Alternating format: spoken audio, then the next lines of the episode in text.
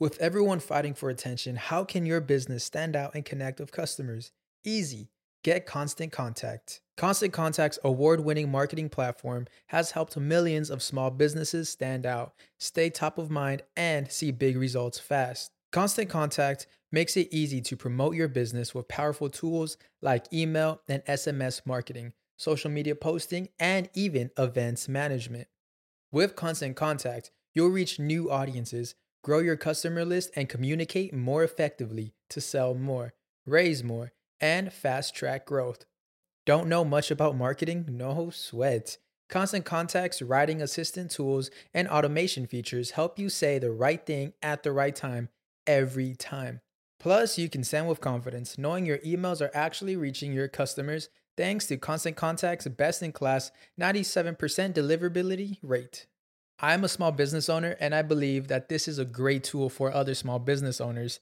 In small businesses, you need to create a team. And if you're starting by yourself, Constant Contact can be the team that you need. Tackle any challenge with Constant Contact's expert live customer support. Plus, everything's backed by the 30 day money back guarantee. So get going and start growing your business today with a free trial at constantcontact.com. Just go to constantcontact.com right now. Constant Contact, helping the small stand tall. ConstantContact.com. Chauceros de mi vida, hoy está con nosotros Fran Perea. Él es músico, actor, empresario, copropietario hasta de teatros, porque él no se iba a quedar esperando que le hicieran la carrera. Fran se ha hecho sus carreras, porque ya les dije que son varias. Y sin más, vamos a ver qué me contó hoy en Deja el Show.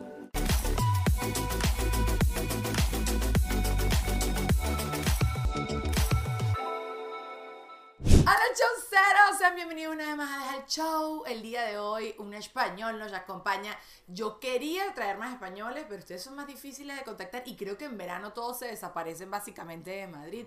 Fran Berea nos acompaña el día de hoy aquí en Deja el Show. Él es actor, es músico y bueno, tienes muy buena publicidad. Dijeron que eres demasiado divertido y te empecé a seguir en las redes. Eres un tipo relajado, pero yo creo que tú eres tú no eres de Madrid, tú no eres de No, la yo soy capital. de Málaga, soy del sur. Eh, porque te viene estos días por ahí celebrando unas cositas. Recuérdense que esto lo estamos grabando diferido. Si se meten en sus redes sociales, él hace nada, estuvo por allá en el Festival de Cine de Málaga. Sí. Y qué chévere. ¿Qué tal eso? Pues muy bien, muy bonito, me dieron un premio. Un Claro. premio como de, así de honor. Pero eso es muy Eh, rico que te celebren en, en tu casa. Porque Sí, eso es- nunca pasa. Bonito, además es un festival muy importante, que quiere decir que no es...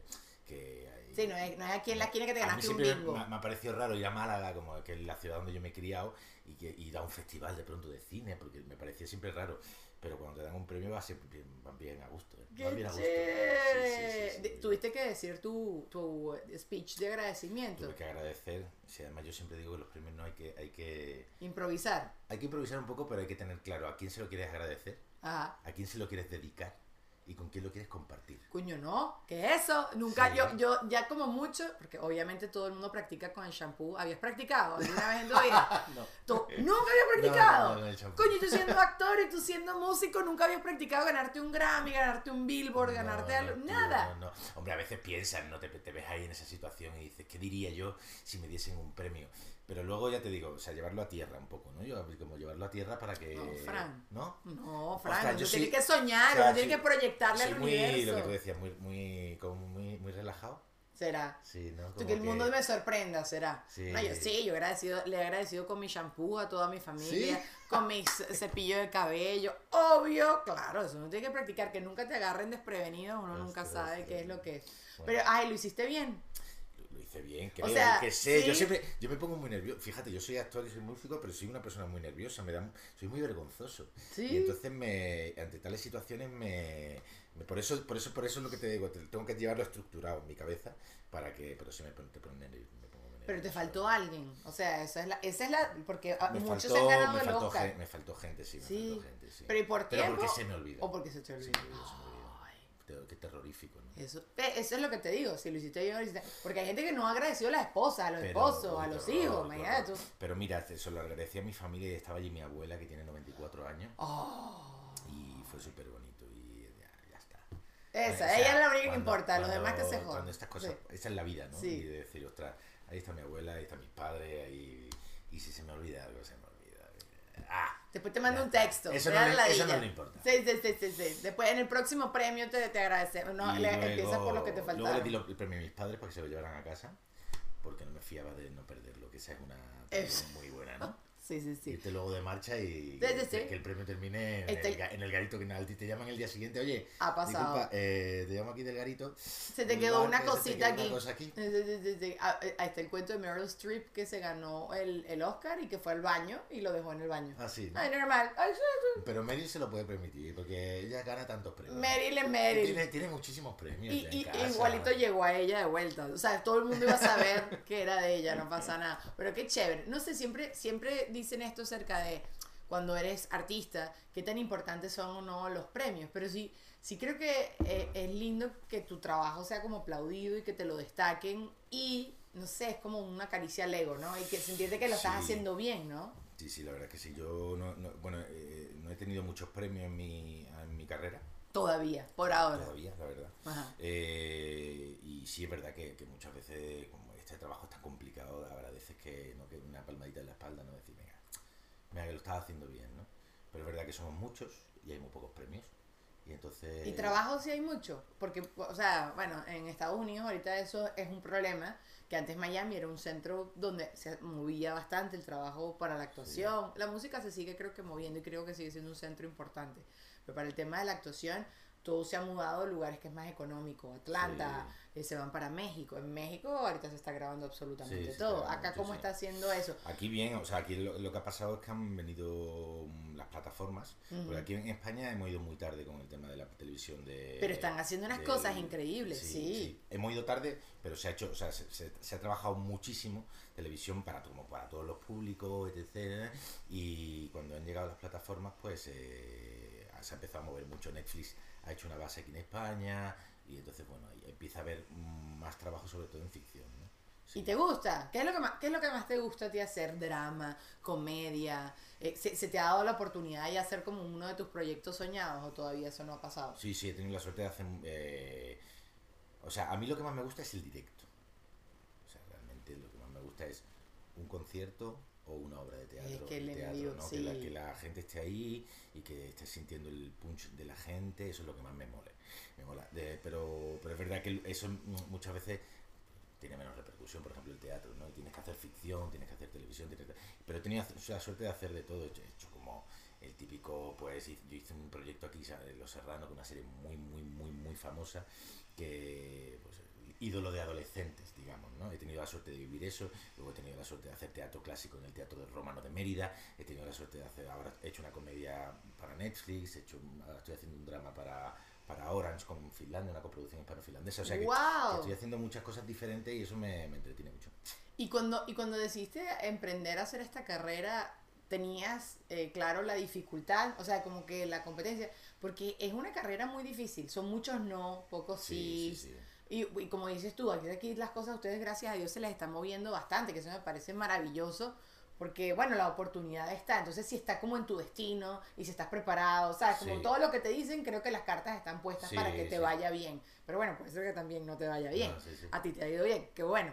Pero cuando lo pensaste, lo, cuando, cuando arrancaste esta carrera, como que lo consideraste, conchole. O tu familia te dijo, Sí, no, lo te vas a meter en ese que te dice papel. la familia es dónde, dónde vas, estás loco. Sí. Eh, sí, sí. Sea, la, la familia te, te- Rápidamente te dice, estudia otra carrera. Yo empecé biología. O sea, porque, porque, porque arte dramático, pues era una carrera que como que la- la- no había conciencia de que eso existiese o de que fuese tal. Y luego, aparte, mi- aquí pasa mucho en España que si tienes alguien que se ha dedicado a eso, bueno, pero si no, si no tienes una familia que se haya dedicado a eso, es muy difícil abrir, Sí, abrirte, abrirte paso, ¿no? Entonces, pues yo soy un chaval de Málaga, de familia humilde de Málaga, que de pronto sueña con hacer esto y, y hay muchos, e- efectivamente, sí, sí, te lo plantean muchas veces. Pero bueno, también con la inconsciencia de cuando eres joven, de, de que- de que, bueno, de que quieres creer en el sueño, de que, que crees que se puede conseguir. Yo sí, pues exacto. lo haces y ya está, y por qué no, ¿no? Claro, Que, claro. ¿no? Como no sabía que era imposible, lo conseguí, ¿no? Y, y así. Qué chévere, qué bonito, es verdad. Porque también, si cuando uno de- toma estas decisiones, y no sé cómo te ha pasado a ti a lo largo de tu vida, en todo, ¿no? Que tú le estás compartiendo a alguien algo bueno, que tú estás Sí. todo emocionado y te dicen todo, con todos los peores panoramas posibles. Sí, sí, pero bueno, quiero decir, oye, yo creo que hoy en día te dediques a lo que te dediques, es difícil. horrible. Sí, ¿no? sí, o es. sea, sí, sí tú es. estás aquí ahora mismo con, con tu historia, tal, no sé qué, no sé cuánto, y, y bueno, ostras, pues tienes que hacer camino, tienes que hacer tal, ten- estás estos días en España, estás currando aquí, o sea, estás, eh, ¿no? Sí, sí, Eh, sí. Muy bien, ¿eh? ¡Eh! Mira, que ahorita bajándome porque ya lo he hecho toda la semana, he estado grabando toda la semana. Pero Digo, bueno, ay, ¿quién me manda a meterme en este Pero paquete? vez de venirte de vacaciones a Madrid, pues te pones a currar, ¿no? Toca. Y, y- y claro, porque es difícil. Es, Es o sea, difícil. es difícil, tienes que estar muy al día, tienes que estar eh, empujando todo el rato. Son profesiones que, y cualquiera, o sea, yo creo que el que se dedique a la abogacía eh, tiene que estar haciendo todo el día algo nuevo, porque si no, eh, no, no consigue subir, ascender, Claro. en fin. Yo he pensado eso, cu- que cuando tú empiezas a ser abogado o empiezas a ser... Porque claro, nosotros sabemos movernos en lo nuestro, ¿no? Sí. Pero un abogado, un médico, un diseñador de interiores, lo que sea, tú le preguntas, eh, cu- ¿sabes? ¿Cómo hace para conseguir el primer cliente? ¿O cómo hace para hacer la primera Sí. cosa de su vida? Y eso debe ser horrible. O sea, Sí. yo me imagino el nivel de ansiedad que, by the way, quiero agradecer a mis cuñadas. Recuérdense que este espacio maravilloso es gracias a ellas. Y Whiplash, gracias por editar mis videos, para apoyarme, para editar todo. Todo lo que ustedes ven que es bello y chévere es porque ellos me están ayudando. Y Ale Trémola, que fue quien me contactó con Fran. Gracias. Bueno, a través de Ale, a través de Melinda, que a través que ajá, que tú, y él está acá. Entonces, eso es toda la cosa. Pero bueno, es todo un equipo maravilloso que tú que dices que uno le eche. agradecer. Esa Claro, chicos. Eso, Hay sí. que muchas veces también. Viste que yo no, que- lo, yo no practiqué mi No, discurso. no. Que agradecer al manager, a la, a, la, a la gente, a tal, no sé qué. Es que es, es mentira que uno hace las cosas solo. Pero bueno, lo que te decía, es muy fregado. Para mí, yo hoy en día pienso, ah, bueno, si hubiese estudiado medicina. Ah, el médico también la tiene bien cuesta arriba. Sí, Se te sí. van los pacientes, ¿sabes? Es, verdad que, que ah, bueno, hay, hay eso, que si quieres ser bueno en lo que haces y tienes que dedicarle tiempo y es complicado y si vas a, sabes que va a haber mucha competencia, va a haber mucha gente que lo va a hacer Sí, igual que tú o mejor. claro. Y, Tienes que estar y bien bueno, con eso. Sí. que luego también hay una, una parte de suerte también en todo esto que hacemos, ¿no? Porque muchas veces pues esta- tienes que estar en el sitio adecuado, en el momento preciso para que la cosa funcione, ¿no? Y, y eso pues no siempre ocurre. Yo tengo gente con amigos y compañeros de, y compañeras de, de teatro, de profesión y tal, que, que- que- que son mucho mejores que yo y que al final dejaron el tra- esta profesión porque no No la pegaron. porque no, porque no, porque no tuvieron la paciencia, porque no aguantaron, porque es una profesión, bueno, bien jodidilla. ¿no? Es bien Bien jodidilla, jodida, me sumo, me sumo a eso. Y siempre lo quisiste hacer. Porque yo sí soy muy Sí. celosa de las personas que desde muy chiquitos tenían claro Sí. hacia dónde querían la Mira, vida. a mí lo que me pasó es que mis padres son muy aficionados al teatro, Ok. muy aficionados. Y entonces, de- desde pequeño, nos llevaban a mi hermana y a mí, pero con rollo cinco años, cuatro o cinco años, a todo lo que iban a ver ellos. Entonces, eh, mm, pero conciertos, todo, o sea, todo. Y entonces yo desde pequeño eh, veía la magia esa que se producía sobre el escenario y tal, y yo decía, yo, yo quiero formar parte de esa magia, ¿no? Cuando vas ahí, se, se pone oscuro todo, se encienden las luces y empieza a ocurrir eso, ¿no? Y yo quería ser eso. eh, y lo tuve claro desde muy joven, con 12, 13 años, pues lo típico que empiezas a... eh, por un lado tenía como la música, que tenía mi grupito del colegio, del instituto, no sé no sé cuánto, y luego igual empecé a hacer teatro en el, en el instituto y empecé a pedirle a mis padres, oye, que me apuntas en alguna escuela de teatro. Llegó el momento de la publicidad. No, no lo voy a hacer así. Pero bueno, gracias por estar acá y escucharse este calamar, que es importante y es necesario porque para hacer esta cosa tan maravillosa se necesita equipo maravilloso. Quiero comenzar hablándoles de Whiplash, que ellos llegaron a mi vida a cambiarla, porque ellos me manejan, sí, no solo las redes sociales de Hal Show, pero la verdad es que me han ayudado en absolutamente todo. Ahorita automatizo varios de los procesos de este podcast, diseñaron mi mercancía, me están ayudando a lograr más ventas. Si ustedes necesitan una página web para vender, un carrito de compras, perfil de Amazon, promociones en Facebook, lo que sea, ellos te pueden ayudar a concretarlo. Así que si quieres más información para llevar a tu marca a otro nivel, ingresa a whiplash.com y agenda una llamada con ellos. También, por supuesto, tengo que agradecer a mi gente Graduate, porque la vibra que se respira en este lugar es increíble y ellos además colaboran para que tú nunca te sientas eh, que estás trabajando. Aquí uno la pasa demasiado chévere, yo me divierto demasiado, creo, disfruto los espacios que te dan, todo se convierte en un set, todo es maravilloso, puedes hacer videos, fotos, podcast, marketing, lo que se te ocurra, este lugar acá en Miami te lo recomiendo con los ojos cerrados. Y también tengo que hablarles de Ale Trémola, porque él es un gran amigo mío y su agencia PR me ha llevado a mí también a otro nivel. Él tiene mucha experiencia en medios tradicionales y no tan tradicionales y por supuesto se encarga de conectarte y darte visibilidad no solo a ti, sino a tu marca. Hace marketing con influenciadores, maneja distintos tipos de negocios para darles oportunidad de ser conocidos en audiencias que sean el target de tu marca. Pero bueno, por supuesto también escríbele a través de su Instagram, arroba Trémola, mándale un DM y él te va a responder todas tus dudas. Y también quiero agradecerle a Ori, Oriana Marcano, que es la productora de este fabuloso espacio. Me ayuda a concretar a cada uno de los invitados que ustedes están viendo en todos estos episodios. Y bueno, también te puede ayudar a ti, porque compartir es el secreto de vivir. Pero también te quiero decir que a mí me encantaría promover tu producto, tu negocio, tu servicio para que te conviertas en un sponsor de este espacio tan fabuloso. Así que escríbenos a dejaelshowpodcast.gmail.com que también toda esa información está allá abajo en la cajita de información acá en YouTube. Información, información, para que te conectes y te dé más información. Ahora sí ya no te fastidio más y continuemos con el podcast. Y ya mis padres dijeron, bueno, pues venga, vale. Tal, ¿no? Eh, yo lo que hacía era, por las tardes hacía fútbol y teatro una cosa un poco loca. Está bien, no importa, usted es lo que venga. Sí, sí, sí. y luego poco a poco me fui quedando con el teatro y al final fue, pues ha sido mi, mi, profesión. Qué chévere, qué chévere. A mí yo, yo tengo, tengo un poco de miedo a los escenarios así en vivo. No miedo, sino como mucho respeto. Porque he visto, yo estudié improvisación en inglés en Miami. Madre mía. Pues. Que es, o sea, espectacular porque salirte de tu zona de confort 100% y lo odié cada segundo, pero cuando lo lograba decía, ah", ¿sabes? Y, y, te das cuenta que, que es tan subjetivo que a alguien le guste algo, que a alguien no le guste algo, que alguien se ría, que alguien conecte, que alguien no conecte, que te entiendan, porque obviamente tú tienes una idea de lo que hicieron el teatro es todo guionado, esto es todo improvisado y tú estás inventando ahí a media, y además en otro idioma.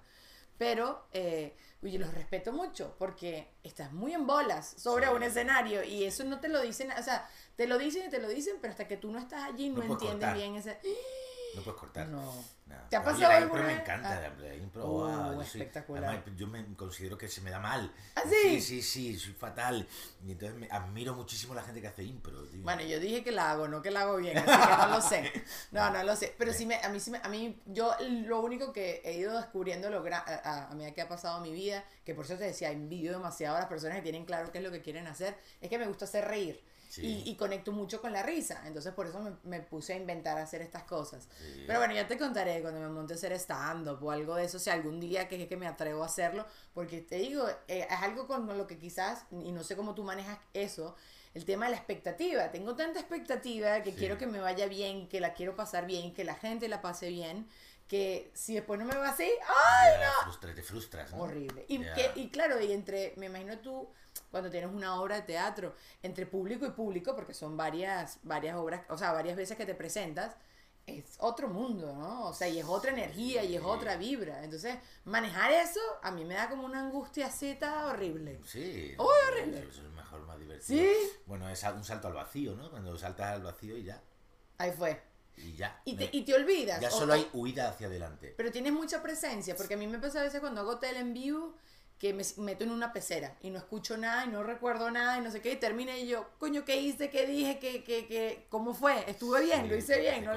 mucho me, me voy, sí. Bueno, también es una cuestión de, de, técnica y de, de, hacerlo mucho, si lo hacen mucho al final o sea, yo siempre lo paso mal antes de, es que mucha gente le me pregunta, pero tú, ¿no? yo siempre lo paso mal antes de salir a escena, siempre me pregunto, ¿por qué cojones a, ¿Por qué me dedico a esto? coño me mandó? ¿Por, qué me dedico a esto? ¿Pero por qué? ¿Por qué? Ahora, en, el momento que piso el escenario, ya sé por qué. Ah. Ya estás, ya estás ahí. Si tienes ahora, ahora que he estado haciendo teatro en Madrid en, en abril, eh, mayo, eh, me, todos los días me pasaba. Éramos, además, éramos era un espectáculo, éramos dos actores solo, que, en fin, o sea, tienes que estar muy concentrado porque tienes que estar todo el rato ahí para el otro. Y, y es contra, y antes de salir pareces un león enjaulado y tal. Ahora, en el momento que pisas ya que está ahí, ya... Ya no hay vuelta atrás tampoco. claro, eso tu trabajo está... Lo que tú dices... perdón. Lo que eh. tú dices, eh, que, que, estás tan concentrado que vas para adelante y, y, luego, luego dices, a lo mejor no te acuerdas ni de lo que ha ocurrido porque ha sido todo tan potente, pero, pero es súper bonito la, la, reacción con el público en directo es lo, más, es lo más bonito que hay. Y luego lo que hablabas antes me ha gustado lo de la expectativa, Ay, sí. esa es la teoría de la frustración. ¿no? Ah, cuanto, total. cuanto más lejos esté tu expectativa de tu realidad, más frustración tienes. Entonces hay que acercar la realidad a la expectativa. Sí. Un poquito, o al revés, o traer un poquito la expectativa a la realidad y poco a poco ir, a, a ir cumpliendo objetivos. Mucha tarea, eso es una gran Sí. tarea. Pero sí, sí te entiendo. Eh, Es, difícil. No, no, quiero te- decir, yo no lo hago. ¿eh? Suerte ahí. A ver, que yo, Eh, que yo- ¿cómo que- te va? eso te lo digo yo porque lo, porque, porque me lo han dicho. No, no, que no, no es que no es fácil de hacer. ¿Qué romanticea la gente de, de esto?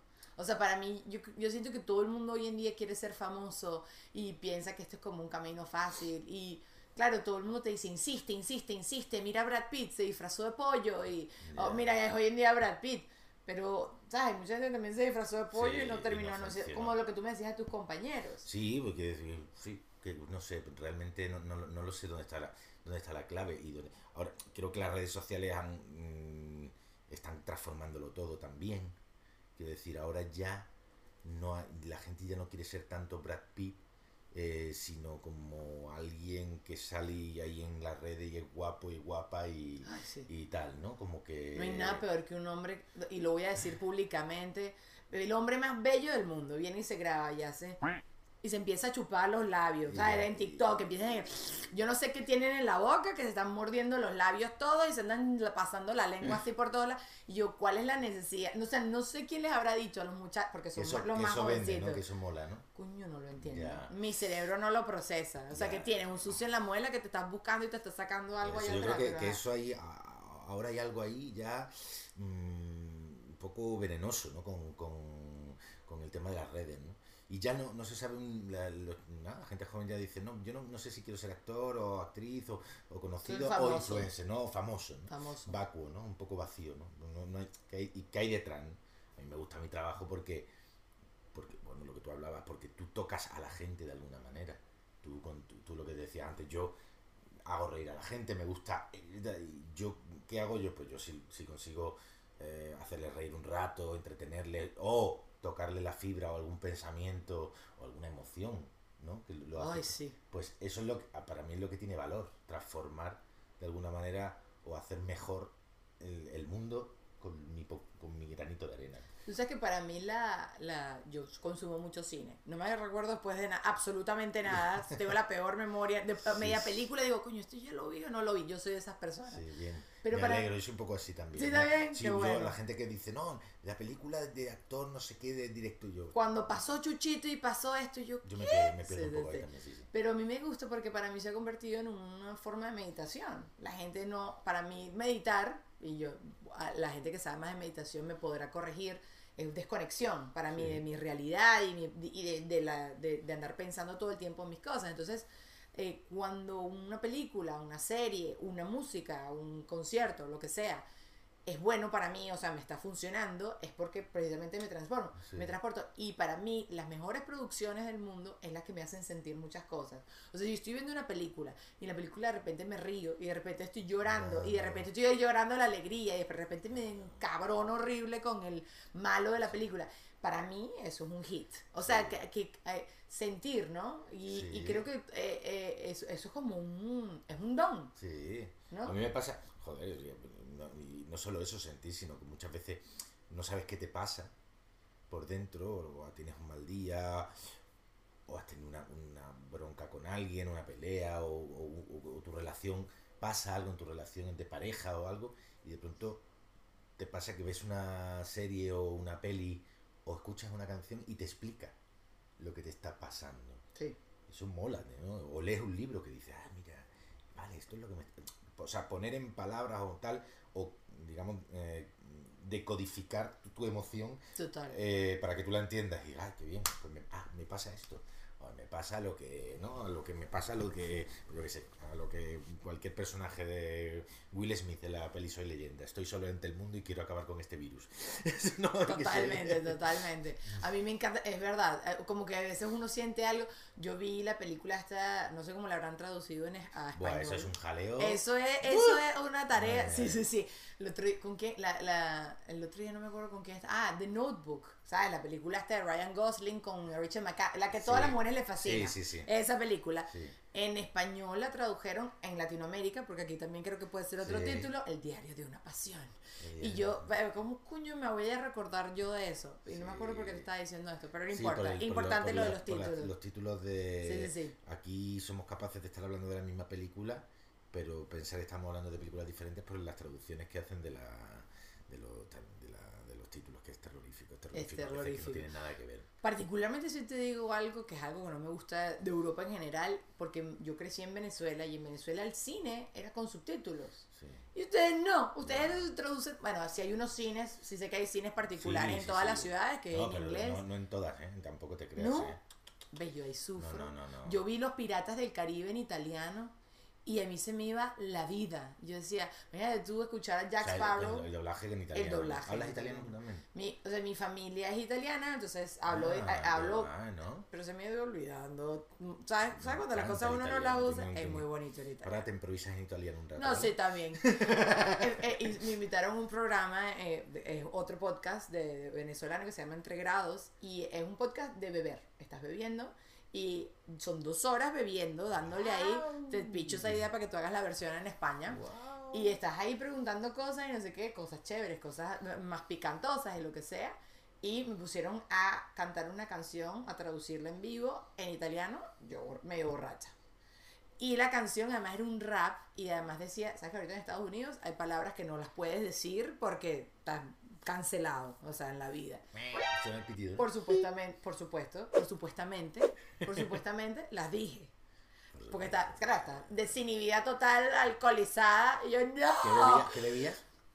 Eh, eh, como yo soy muy mala bebedora. Ustedes aquí aguantan demasiado por el Sí, vino sí, y la sí. cerveza. Yo soy súper mal, be- mala bebedora. Prefiero comerme mis calorías yo.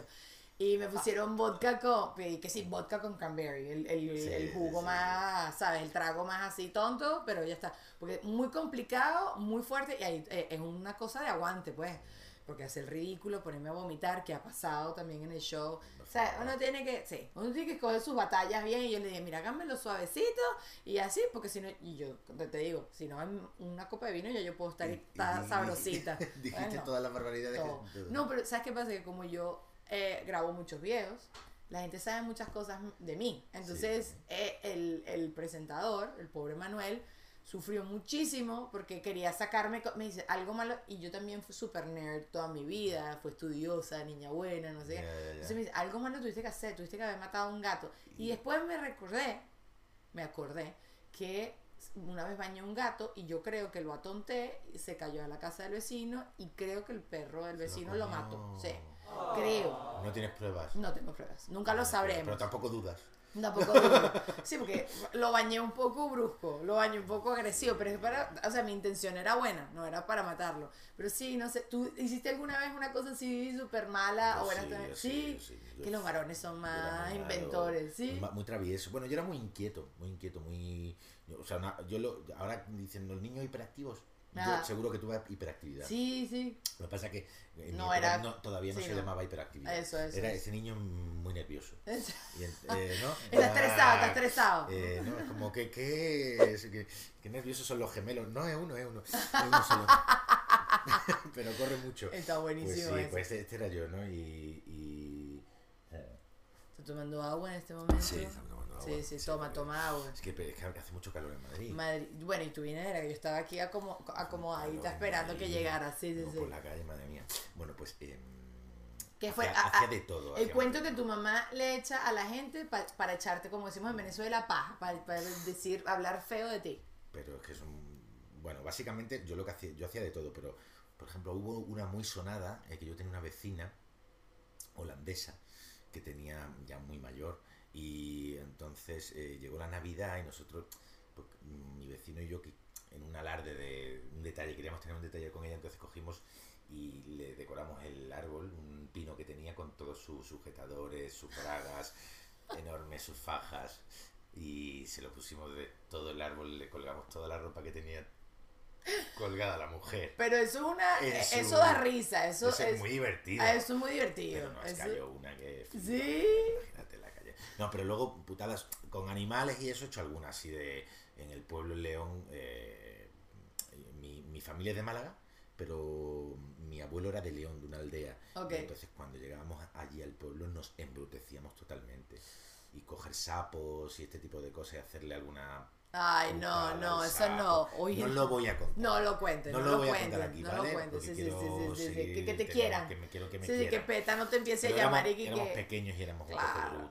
Y... No, y, y, y ustedes aquí crecen con una infancia como bien libre, ¿no? Sobre todo en, en- no, aquí en la capital no tanto, pero bueno, no, pero por a ejemplo, pues, en Málaga yo vivo en la calle, en Málaga se vive en la calle. Qué chévere. Porque, primero porque hace muy buen clima. Desde aquí lo digo por si alguien no conoce Málaga y tal. Málaga es espectacular. España, tienen que ir a Málaga. No, y Eh, tengo que hacer un inciso también yo acá. Hazlo, hazlo. Las personas del, del sur de, de España Sí. se pare- son tan divertidas y tienen una sangre tan ligera. O bueno, los que yo he conocido, porque después me dicen, Daniela, no, mira, yo tengo un tío. No, o sea, No, eh, pero la tú- tú- mayoría, la mayoría, la mayoría. Uy, no, mira, o sea, bueno, fui al- yo fui al Festival de Cine de Málaga hace unos años a Ah. cubrirlo, a, hacerla, a, a- a cubrirlo para.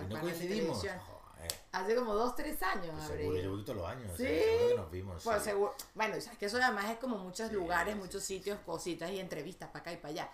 Pero, ay no, me cayó muy bien la gente, es como todo el mundo, pero bueno, estás cerca del mar, me imagino que estás como contento, no sé, I don't know. No, y que son ciudades muy abiertas y que son eminentemente. O sea, Málaga ha vivido mucho del turismo. Del Entonces turismo. la gente de Málaga se ha tenido que buscar la vida con el turista. Sí, pero, muy- pero no sé, como, sí, pues, o sea, conversacional se parece al latino de Latinoamérica. Sí, sí, Entonces, sí. eh, como que me sentí, aquí creo que sí es capital y la capital la gente como que, aunque también después de la pandemia siento que ha cambiado, pero me encanta. que luego aquí también. Sí, luego las capitales son siempre más agresivas. Sí, ¿no? sí, sí, sí, sí. Sí, son más. Que más la gente, no tengo tiempo para ti, Claro, arranca. sí, esa es la, porque la gente va con prisa siempre. Yo cu- cuando llegué a Madrid me pasaba eso y yo decía, pero la gente, pero ¿por qué corre? Eh, ¿A dónde tienes que ir tan rápido? Sí, sí, sí. Claro, yo, yo por ejemplo, en, en, en, en- en Málaga me daba tiempo a hacer, yo qué sé, imagínate, dos, tres gestiones en una mañana. Ajá. En Madrid, una y vas ya. Sudando. Sudando. Horrible. Sí, sí, Sí, sí. sí, sí. no es como que da. Son otras cosas, otros movimientos. Pero la gente del sur mola mucho. Málaga, Cádiz, son gente, gente muy abierta. Y luego con mucho interés, mucha cultura también. Hay mucho movimiento cultural. Qué chévere. Está bien. Está bien. Qué chévere crecer así. Pero bueno, lo que te decía, pues crecen muy libres. Ayer estaba viendo mi, mi sobrina, yo tengo una hermana que vive acá, y es un edificio y todos los niñitos jugando abajo en el Eh, edificio sí. y están ahí pasándola súper chévere. No sé, yo no tuve eso. En Venezuela como tú no podías estar en la calle así jugando, o por lo menos donde yo vivía, porque hay gente que sí tuvo eso. Pero, y también crecí en Capital, que también es lo que estábamos diciendo, es otro, otro movimiento. ¿Dónde? Caracas. Caracas. Caracas. Caracas. Caracas. Caracas. Así lo decimos Caracas. Caracas. ¿Pero te quieres quedar aquí en Madrid? O sea, ¿tienes algún Aquí, otro plan? digo que aquí. bueno, eh, particularmente aquí no sé, no sé si mi cuñada esté muy cómoda con que te quedes aquí. Me quiero quedar aquí en Madrid. O sea, yo vivo, llevo muchos años viviendo en Madrid. O sea, el, el problema de. mm, Es que si quieres trabajar en esto, es muy complicado vivir fu- fuera de Madrid. Entiendo. Eh, hay gente que consigue vivir temporadas, pues yo qué sé, por ejemplo en Málaga, yo me podría ir a Málaga y vivir, venir solo a trabajar, pero mm, eh, es complicado, tendría que gastar mucho tiempo en, en los viajes. No, ¿y para qué? Sí, Sí. o sea, a ver, es mejor hacer vida Sí, donde está ahora ahora me voy a ir cuatro meses a Málaga a grabar una serie, pero bueno, estoy trabajando, estoy Claro, no claro, motivo. Muchas veces me voy a componer allí.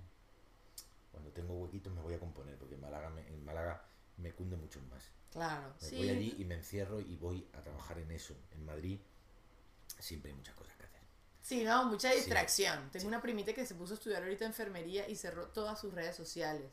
Imagínate una niña de, no sé, tiene entre 20 y 25 años, no sé cuántos años, porque, ¿sabes? Los primitos chiquitos siempre, van a ser chiquitos, siempre 20 y tienen dos, 25. no, siempre tienen 12, en mi mente siempre tienen como 12 años. Sí. Pero, y me parece increíble, y es verdad, porque eh, hoy en día yo no sé, yo no podría estudiar el día de hoy nada, con el celular al lado. Sí, muy fuerte. Y ves una foto y tú estudiando como un estúpido que mañana tienes un examen y todo el mundo Sí, rumbeando, sí, bebiendo. En Y acá que están, acá es muy fácil. Acá es que sí, das dos pasitos y hay un sitio para todo el mundo, donde está sí, todo el mundo sentado sí. tomando, echando cuentos. Madrid, Madrid, bueno, Madrid, España en general. ¿no? Que tiene más bares que, que personas, yo creo. Hay sitios que hay Ay, qué más persona. bares que personas, ¿no? Y eh, Madrid es lo es que eso es que es una es- hay de todo, es un 24/7 mm, todo el rato es lo que quieras. Qué chévere. Que está muy bien, pero es muy peligroso. Es peligroso. Cuando vienes aquí, yo cuando llegué aquí con veintipocos años, claro, que, o sea, que tienes que tener la cabeza muy sentada para que no se te vaya la pinza, ¿eh? ¿Cómo hiciste? ¿Tenías alguien como que te ayudó? O sea, yo lo que, lo que pasa es que nosotros como somos, vamos terminando la escuela, de, en arte, estudiamos la, ¿no? el drama, eh, no sé cómo, cómo le llaman allí, drama school, ¿no? Como Sí, sí, sí, la escuela de actuación. Aquí Sí, se sí, sí, llama arte arte dramático, dramático. ok. Y, y entonces siempre hay compañeros que se han ido antes Ok. a Madrid. Entonces tienes a F, Claro, mira. sí, Ajá. entonces ya está, pues llegas aquí como que tienes el círculo que sabes que te va a Ah. proteger un poco y te va a decir cómo funciona. Ok, ok. No, pues mira, tienes que ir a esto, tienes que no sé cuánto, que estar en la agencia, que no sé cuánto, y así te vas moviendo un poco y ahí empiezan tus primeros contactos. Luego a partir de ahí ya. Lo que Suerte. venga, se cuenta, suel- Suerte ahí. Exactamente. amigos, y así. eh, pero así es más sencillo, la verdad que sí, que sí, que hay como una peñita malagueña, ¿no? Donde también te vas juntando con gente de. Y luego ya pues vas conociendo. Terminas con tu Claro. tribu, porque sí, a mí me pasa en Estados Unidos, yo vivo en Miami y termino siempre con venezolanos. O sea, sin querer. Tengo Sí, amigos de todas las sí. nacionalidades, pero es tu tribu, pues. Sí, Tú sí, terminas con malagueños. yo tengo mi núcleo, que son todos de Málaga. ¿De verdad? Sí, sí, sí. ¿Y por qué? O sea, se sin querer.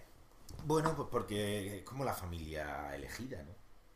Claro, pero pues escoger de familia elegida de Sí, otra pero, parte. y ya, pero es como que... Se parecen a ti. Vienes, claro, vienes a Madrid, eh, tus primeros contactos, tus primeras reuniones, la gente con la que te vas a vivir Mm. son esa gente. Claro, claro, Y claro, entonces, eh, en, en- en- en momentos muy importantes en los que tú te estás buscando la vida en una ciudad que es agresiva para ti y tal, no sé cuánto, son los que te cuidan y te protegen. Total. Y ya eso se convierte en tu núcleo, ¿no? Sí, sí, sí. Luego a ese núcleo se van uniendo personas a, a lo largo del, del El que venga, bienvenido sea. Sí, sí, Pero sí, me sí. Recuerdo, recuerdo que tenía un amigo catalán con el que trabajé, Octavio Pulladas, que es un tipo, un actor maravilloso y tal.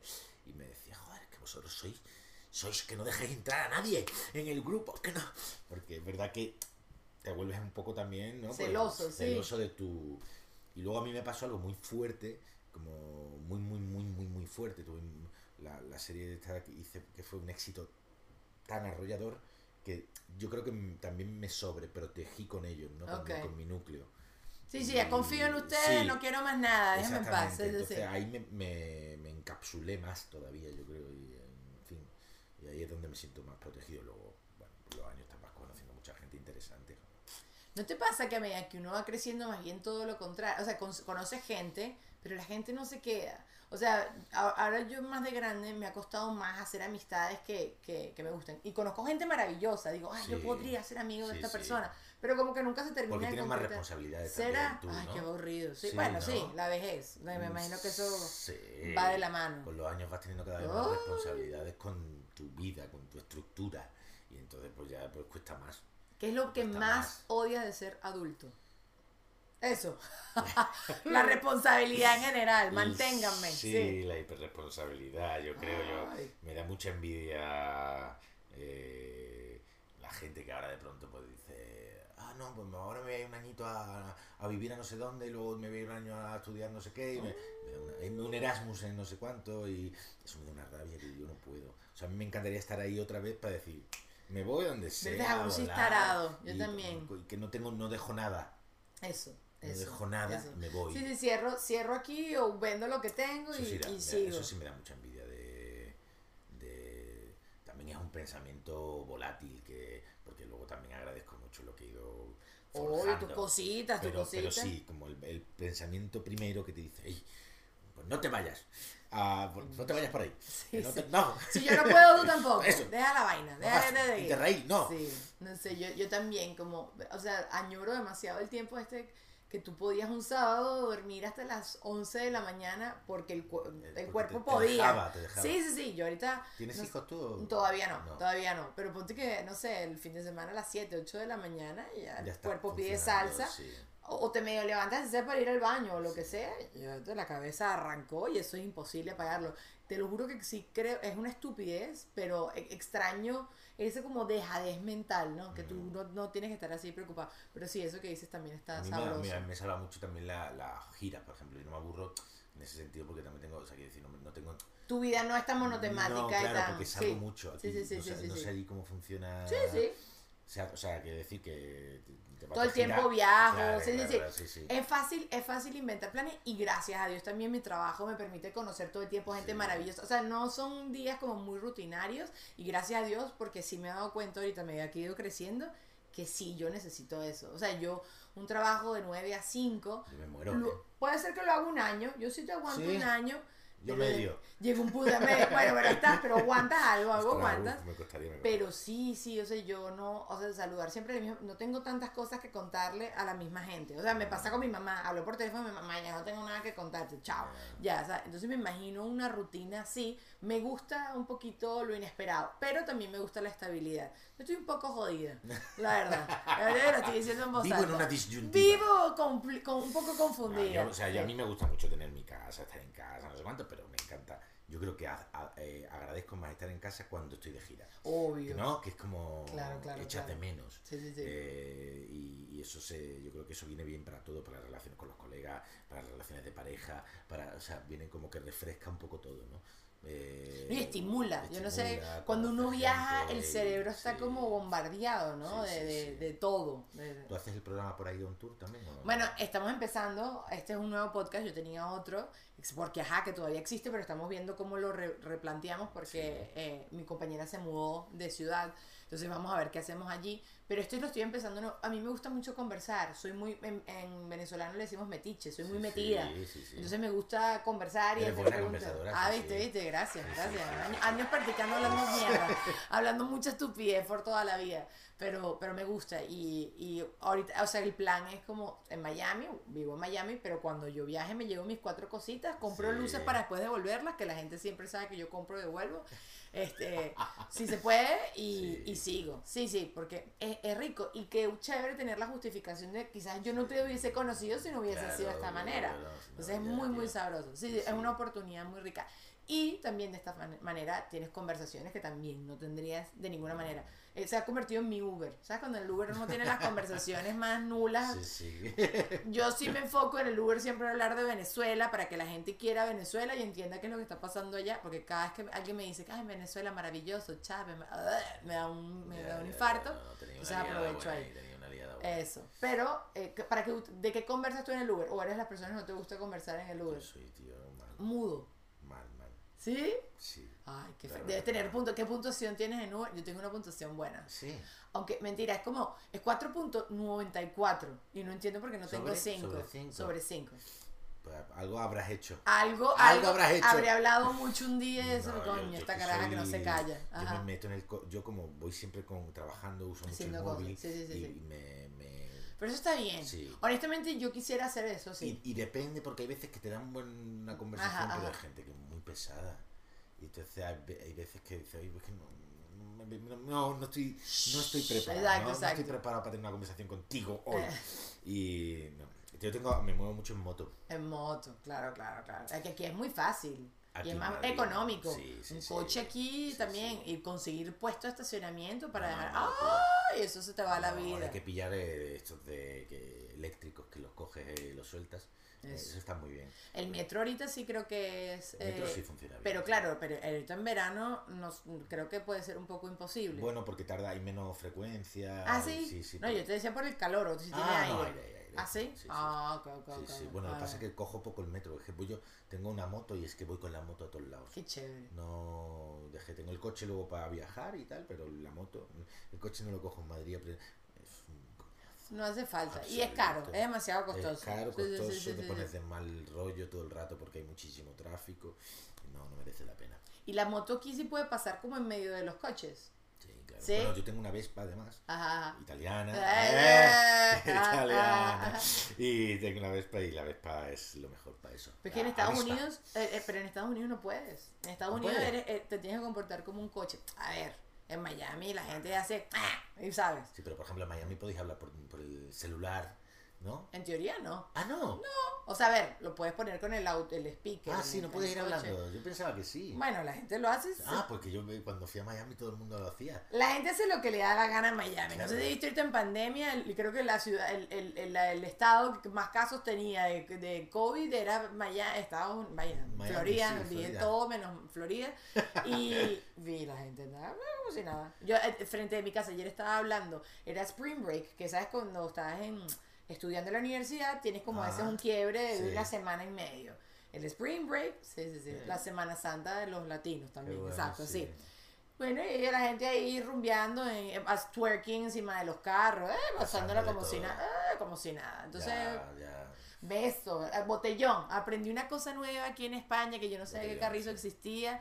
Y en Venezuela se le dice el predespacho. ¿Ah? Cuando bebes antes de ir a una eh, rumba. ah, ajá. Vale, vale, vale. Entonces, pero ustedes sí lo hacen en la calle y como en los, ca- en los coches, nosotros sí. Sí. lo hacemos como en una casa. Pero después me explicaron que es que casi siempre acá o los espacios son más reducidos, o sea, como que o viven los papás o están los roommates o lo que Claro, sea, entonces que por eso te vas más a la Sí. calle. ¿Hiciste botellón? No, porque hay muy buen tiempo. o sigues haciendo... siempre. Exacto, el buen Y tiempo. bueno, es una, es una cultura así. Yo, yo inventé el botellón. ¿Que quiero sí? decir, que fue mi época cuando se empezó a hacer. Mentira. Sí, sí, sí, claro. No, no, nosotros fuimos la generación del botellón. Imagínate Sí, tú. sí. O sea, que es culpa tuya que todo lo que mía, COVID aquí en. Madrid dicen Yo- que yo es todo salía- culpa del botellón. eh, teníamos una plaza en Málaga, eh, que era la, la plaza donde empezamos a hacer botellón, y tú y yo salía, yo no llamaba a nadie, ni a ningún amigo, ni a ninguna amiga, pues yo sabía que me iba a encontrar allí con ellos, y entonces yo iba pasando de grupo en grupo, ibas comprando cerveza, tal, no sé cuánto, ibas haciendo los- las reuniones de botellón, y así. Luego... Mononucleosis, porque antes no existía Todo, COVID, todo, te todo. le dio de todo, no Todo, pasa todo, nada. Ah, pasando chévere. todo, te vas vacunando. Te vas Son defensas, como le dicen a los niños. Con los litros de cerveza te vas Listo, vacunando. listo, eso mata todo. El alcohol mata todo. Mira, llegó el momento, Fran, de las Sí. 5 de Dani. Entonces, ¿cuál es el peor consejo que te han dado en tu vida? ¿Te acuerdas? El peor consejo, pues eh, que no me dedicase a. ¿Quién te lo dio? ¿Te lo dio a, a alguien en específico? No, o mucha gente. Mucha gente, mucha, bueno, te lo gente, gente. que te decía, no, pues, pero te vas a dedicar a hacer. Pero eso es muy difícil. Ay, los es haters tal, toda la vida. tal, y, y, muy mal. Chúpenlo. Eso eso. Tómalo. Sí, ya. Fríguense, ajá. Ok, el mejor y el peor hábito que tienes. Dios mío. El mejor hábito y el peor hábito. El mejor. No sé, es- esa gente que dobla la ropa apenas se la quita. días, no, no, Ay, una cosa así que yo, o sea, tú eres un alien. Yo odio atarme los cordones, por ejemplo. Pero no es un mal hábito. ¿Qué es eso, No, Fran? ¿Cómo odio- vas a odiar odio- atarte los cordones? Odio, odio atarme los cordones, odio. Si, si los zapatos no existiesen con cordones sería feliz. Bueno, pero están con los de cierre No, mágico. pero no son Ríndete. iguales. No, no. Si consiguiésemos con la el- comodidad del cordón sin el cordón. Bueno, venden ahorita unos cordones que son de liga. Entonces, ¿sabes? Nada más metes Se- el zapato se así y ligan ya. ¿no? Sí, sí, sí, sí. sí. No, odio eso. No, yo, yo que sé, soy. eh, mi, mi mejor hábito es. eh, la- como que soy eh, per- eh, persistente con las cosas. ¿no? Ok. Me, me, me- pongo un objetivo y lo. y- y Perseverante. perseverante. Esa.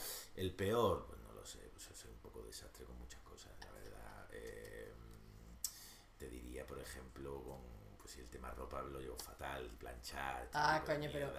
En este Eh, siglo, quien planche mucho su ropa sí, es sí. un maestro. Sí, sí, Eso no, no, yo, no. yo descubrí el steamer, el que echa el, el, Ah, el el airecito vapor, vapor, ¿no? ese. Y ando con esa broma y medio planchando por la medio, porque eh, eh, y nada más lo uso cuando la cosa es grave. Ya. Si la cosa pasa, no le paro, ¿no? no, ando así arrugada por la vida. Pero Sí. no tengo, no soy como malos hábitos, no, no. No, pero bueno, un mal hábito, así como que eres de las personas que yo, por ejemplo, dejo los zapatos en diferentes áreas de la casa porque me gusta estar descalza por la casa. Entonces, Bueno, yo voy, quiero decir, yo la ropa la voy dejando sobre cualquier sitio y, y Hasta luego- que ya no hay donde hasta que sentarse. ya no hay donde, Normal. sí, eso es así, sí. O el estudio lo tengo, el estudio en casa lo tengo siempre hecho un desastre, tengo papeles. Soy, ya está. El peor hábito es que acumulo rincones del pánico. Hago, tengo rincones de pánico. O sea, tienes porquerías viejas que no sirven bueno, para es como si la típica cosa que dice, ¿ahí dónde dejo esto? Aquí.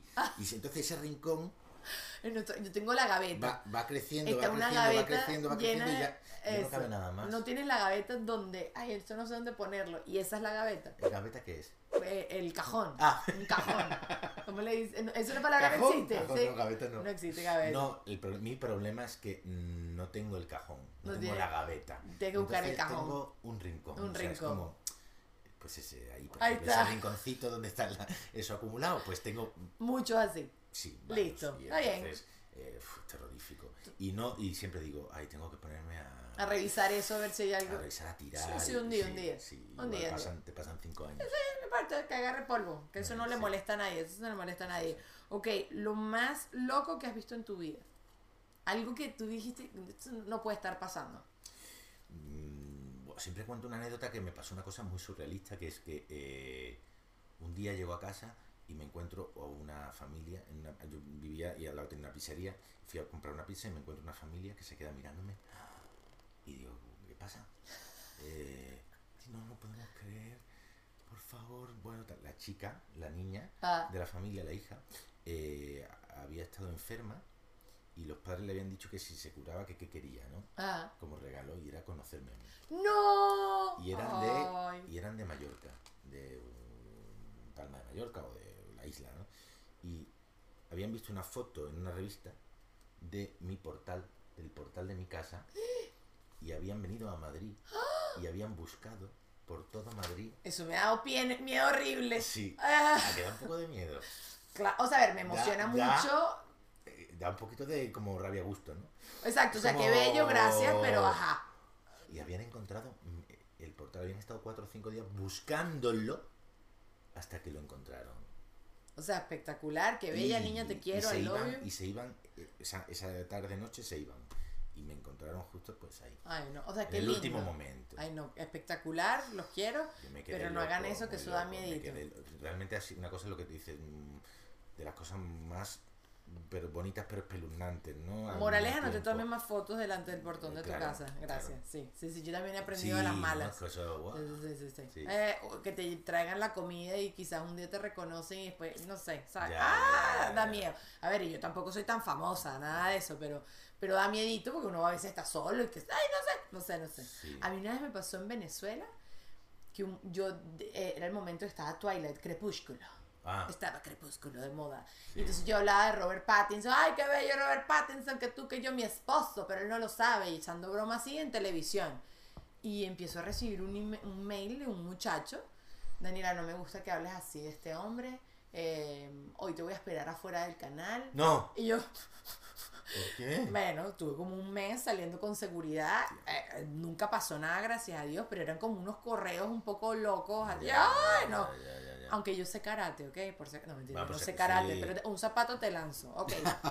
Un- el, dato, el dato curioso, más inservible que te sabes. Una cosa estúpida que tú no sabes cómo lo sabes, pero lo sabes. Y que, que los flamingos quedan embarazados solo los- en marzo. Una cosa así.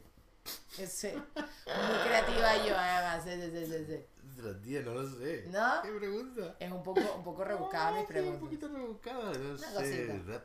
Es que, joder, es que lo que te decía antes, soy malísimo para los datos, eso. Eh, ok, Soy bueno, está malísimo. bien, memoria dicen, selectiva. no, pero está la- una película tal. Nunca me acuerdo de la película, nunca me acuerdo del director. Pero esto sí lo nunca sabes. me Esto de- te debe ser una cosa así como, a ti te gusta el fútbol, entonces tú te debes saber, ay, no sé, ¿Quién ganó la, el mundial? Pepito no, se Pérez, me olvida, se me cero. olvida. Ah, no tengo, no tengo esa... Tiene, tiene mucho guion en la cabeza, Tengo esa es la mucho guion verdad. en la cabeza, esa sí, es la verdad. no lo sé. Está bien, está bien, te Mm, perdona, eso no la responde, no importa, Fran, Eh, seguimos. Mira, en Finlandia son, hay 5 millones de habitantes. ¿Por qué lo sé? Pero porque trabajo allí. Entonces, lo- eh, eh, pero, pero son 5 millones de Bueno, habitantes está. en Finlandia. O sea, Es muy poquito. cinco.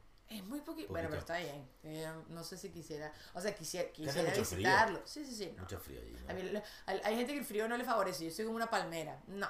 A mí el frío, No, ¿no? el pelo, me pongo a llorar, la cara roja, no veo. Ay, no, no, no. ah, Y mal humor, tengo frío en los. Te da frío. Yo no sé cómo hace la gente con el invierno que tienes calor en la axila y en los. En, en, en- ¿Sabes? Que si en las axilas, frío en los pies, calor acá, el pelo mojado. La, ay, no, no, no. Es muy complicado mi cuerpo. Entonces, bueno. Pero con el calentamiento global, ya todos nos vamos a joder, así que no, pasa nada. Sí, sí, sí, no pasa nada. Va a subir. ¿Qué te, hubiese, ¿Qué te hubiese gustado aprender en el colegio que para ti hoy en día es súper básico y no te enseñaron? Impuestos. Yo quis- hubiese querido aprender a hacer los taxes. Excel. Eh, esas, todas esas mierdas buro- burocráticas que no nos enseñan y que luego, por ejemplo, si, si quieres ser empresario, si quieres ser... tiene- yo, yo tengo una compañía de teatro, tengo una discográfica, tengo tal, y, y todo eso no sé cómo se hace hasta que... Hasta que te toca te- aprender a los coñazos. aprendo Sí, sí, a, sí, a sí, base de, a base de golpes, además, porque mm, fallas mucho hasta que consigues, sí. Tú sabes que ayer me reuní con unas amigas de la universidad, que varias viven acá, y coincidí con otra que vino de Los Ángeles para acá, y estábamos hablando, y nosotros estudiamos en una universidad súper del Opus Dei. Mm, Entonces era una universidad como súper católica, había misa, pero nosotros no íbamos a la... O sea, existía todo eso, pero uno no, Sí, no no tenía por qué estar en... Ajá. Eh, y nos pusieron una vez una clase electiva de cocina. Y yo, ah, y entonces yo, les- y yo recuerdo que yo decía, yo quisiera, no, estoy, quiero, no quiero aprender a hacer un falafel, quiero aprender a cambiar un fucking caucho, porque si ni Dios, lo- una llanta. Sí, una llanta porque si ni. Dios lo quiera, a mí se me pincha una llanta, yo quisiera poderlo resolver. Ya he cambiado solo las llantas, pero era un carro de estos coquetos que sé que apretas un botón, que Sí. eso no cuenta. No, yo bueno. quiero aprender una llanta dándole ahí al gato, no sé cómo le dices No, tú. tampoco, la tampoco tienes que aprender eso. Ay, no sé. eh, Yo soy más independiente, Frank, que no dependo de nadie. Pero Uf, bueno, Pero no hace falta, ¿no? No, no, pero me- que- nos daba que- mucha Que rabia. venga, si llamas ahora a la grúa y viene. es verdad, es verdad. Es verdad, pero no sé No, pero por ejemplo, lo de lo- toda la parte burocrática de la vida. Todo, o sea, sí. la declaración de la renta, la, toda la parte de impuestos, toda la parte de eh, empresa, todo eso, tú lo vas a tener que usar en algún momento de tu vida. El autónomo aquí, eh, aquí como tenemos, o te contratan o Sí, sí, sí, no freelance, le dicen, ajá. Exactamente, se- toda, toda esta parte mm, nadie te la explica nunca y es terrorífico. Ay, es una ladilla. Yo te- y te lo tengo porque también, o sea, lo padecemos de- en diferentes partes Sí, del sí, mundo todos. Mucho trabajo, mucho, es- eh, ser adulto es trabajo. Sí. Fran, gracias. Gracias por tu tiempo. Se nos ha Ya está. acabado. Sí, ya está. Vamos a hacer otras cosas. Nos vamos ahorita un ratico a Patreon. Vamos a hacer unos juegos, una cosita Ah, rápido. bien. Pero los quiero mucho. Gracias por haber estado acá. Síganme a Fran, todas sus redes sociales y todas las cosas que él me diga que quiere compartir. Se las pongo abajo en la cajita de información aquí en el canal de YouTube. Les mando un beso y dejen el show. Fran, deje- dile a la gente que dejen el show. Dejen el show. Deja, deja el show. Pues el show, deja el show. Deja- Deja el dejen show. el show, Deja el show. dejen el Deja- show. deja la cosa. Un beso, muchachos. Adiós. Chao. Bye.